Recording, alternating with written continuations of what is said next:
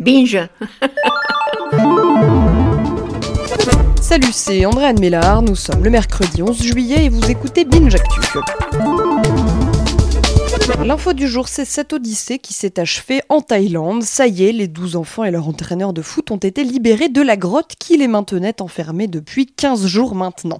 Un jour, ça fera un super film. C'est ce qu'aurait dit une équipe de producteurs américains arrivés au pied de la grotte en question.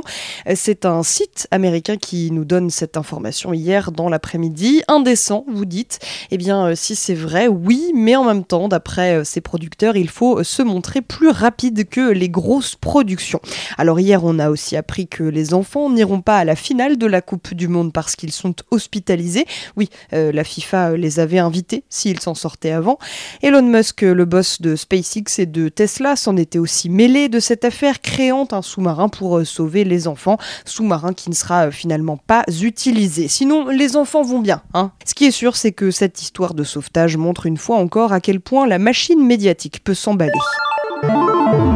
L'histoire du jour nous montre comment une marque peut sortir vainqueur du deuxième événement sportif le plus médiatisé sans débourser un centime de sponsoring. La question est posée par Slate.fr. Pourquoi Apple est-il le grand vainqueur de la Coupe du Monde 2018 C'est grâce à ces fameux AirPods, les euh, écouteurs sans fil de la marque qui s'affichent dans toutes les oreilles des grands joueurs de football, Messi, Neymar ou encore les Britanniques Welbeck et Lingard.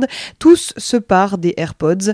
Ainsi, euh, Slate parle d'un Bush Marketing, une stratégie destinée à couvrir un événement sans lui avoir versé un centime. Cette même stratégie est interdite par la FIFA, mais apparemment l'entreprise californienne s'en carre gentiment. Ces produits sont de toute façon très identifiables par leur forme et la pomme croquée n'apparaît pas sur euh, les fameux écouteurs sans fil.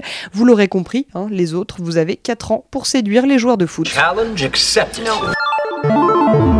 Le chiffre du jour, c'est 25 millions, soit en dollars, la somme versée par Google pour aider les médias qui diffusent leurs vidéos euh, sur YouTube. Un versement qui accompagne une série de mesures annoncées par la plateforme de vidéos pour lutter contre la désinformation. Ainsi, euh, le réseau social a annoncé euh, qu'il allait mettre davantage en avant les vidéos issues de sources considérées comme fiables, comme celles des médias par exemple. Mais à partir de quel moment un média est-il considéré comme fiable? Le son du jour en parlant de YouTube, c'est le dernier épisode de notre podcast Nos tubes de la saison. On y parle des courts et longs métrages. Parce que produire ce genre de projet euh, relève souvent de l'exploit technique et financier.